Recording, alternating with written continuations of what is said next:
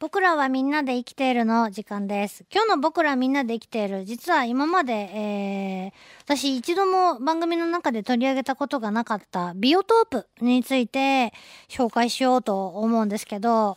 えっ、ー、と、な、ちょっとね、難しいなと思うところもあったんですけど、ちょっとね、勉強してみたんですよね。で、もしか、ちょっと間違った解釈をしているところとかがあったらですね、あの、専門家の方のご指摘、ぜひ、えー、お待ちしております。先に言っときます。ビオトープという言葉を皆さんもね、聞いたことがあるとは思うんです。ただそれがね、日本ではちょっと違う解釈をされて、それが広まっているという現状があるということなんですけど、もともとドイツ語なんですね。で、ドイツで生まれた概念なんです。で、日本ではビオトープっていうと人工的に生物がのびのびと暮らせる、えー、空間を作る、作った、再現した場所、なんていうかこう人工的な自然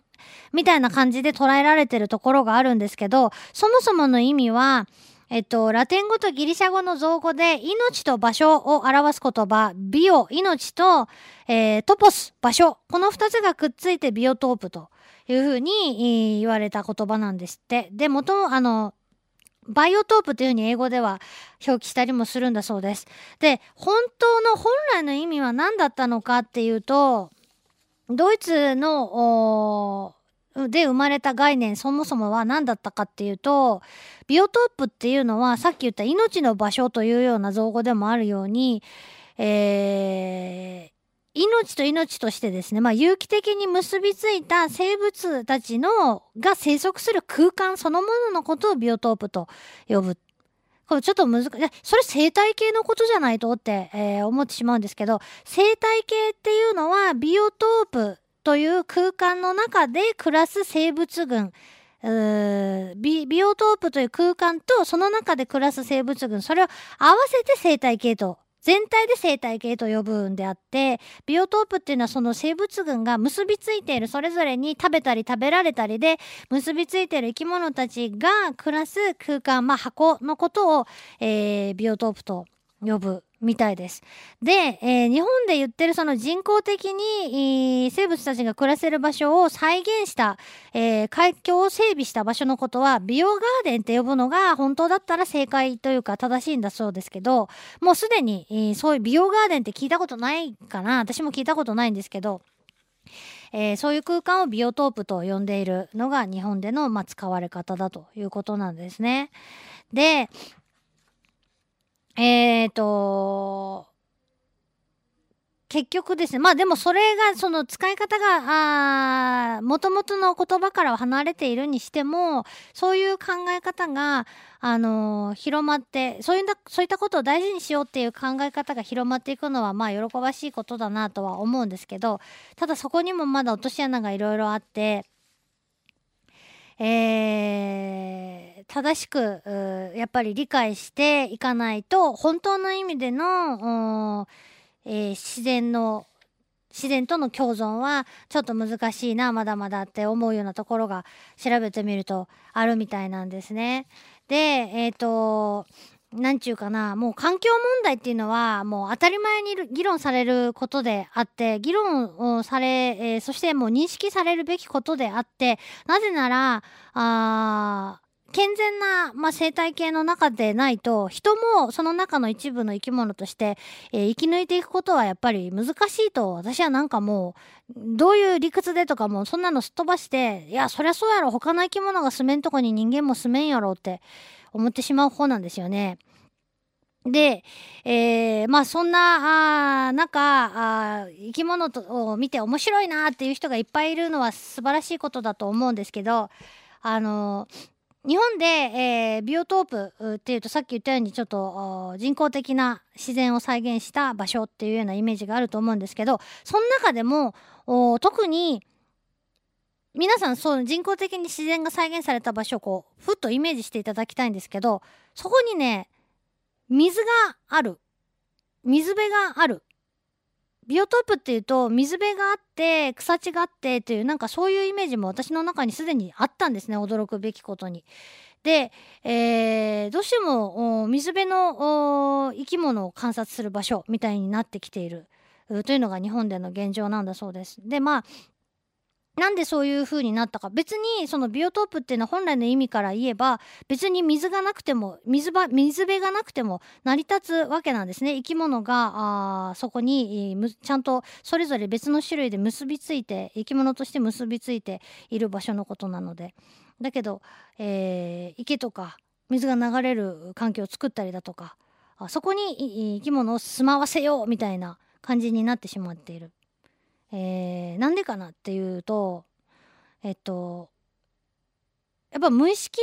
無意識に水辺を作って自然といえば水辺みたいに考えるだったらそれは素敵なことだなと思うんですけどもともと日本にたくさんあった水辺が環境開発などでどんどんねあの失われていったということで自然を復活させようとするとやはりそこに水辺を作り出すというのが自然の流れとしてね、えー、あるんじゃないかと。いう考え方が一つあります。で私やっぱり日本の里山のイメージっていうか自然が豊かなところで人が人も一緒に住めるとこって言ったらやっぱ里山しか思いつかないんですけどいまいち。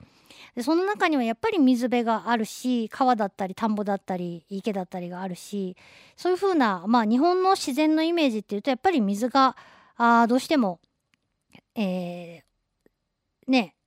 取り除けないものなのかなと思うんです。で実際にね考えたらあの水辺作っとくと,、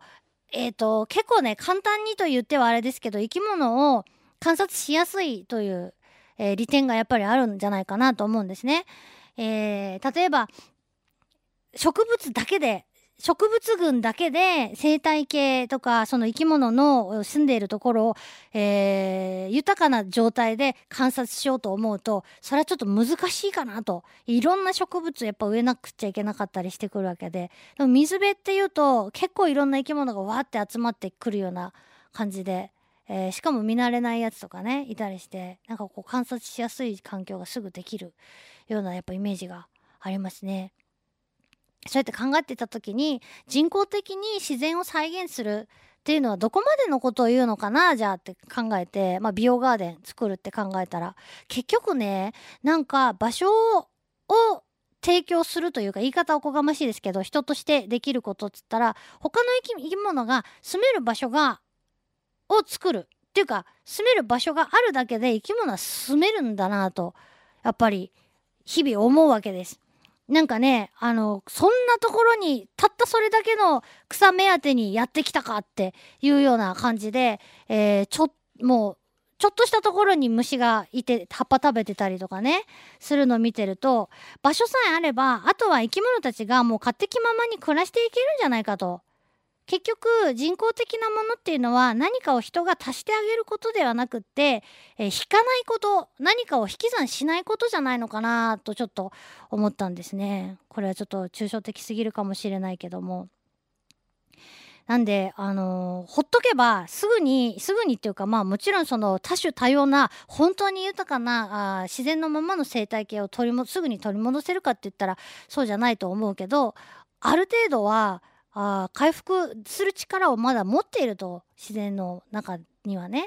だからそれを奪わないことが、えー、人間が他の生き物と生きていくうまく生きていく人間が健全に生きていく上でもなんか大事なことなんじゃないのかなと思うんです。なのであの一度失った自然は元に戻らないっていうのは確かにそれもそうなんですけどでもそうです。戻らないからじゃあ何もしないでいいのかっていうとそうじゃなくて、えー、じゃあもうそこは触らないでもう放っておくとか例えば元あった土を戻してあげるとかそれだけでだいぶ修復する力っていうのは人間が思ってる以上にあるんじゃないのかなと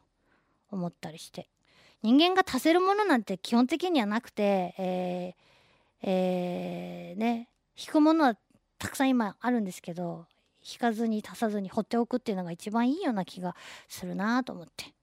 でそのビオトープという概念自体がちょっと難しい小難しい感じがするんですけど実は日本にはビオトープ管理士という資格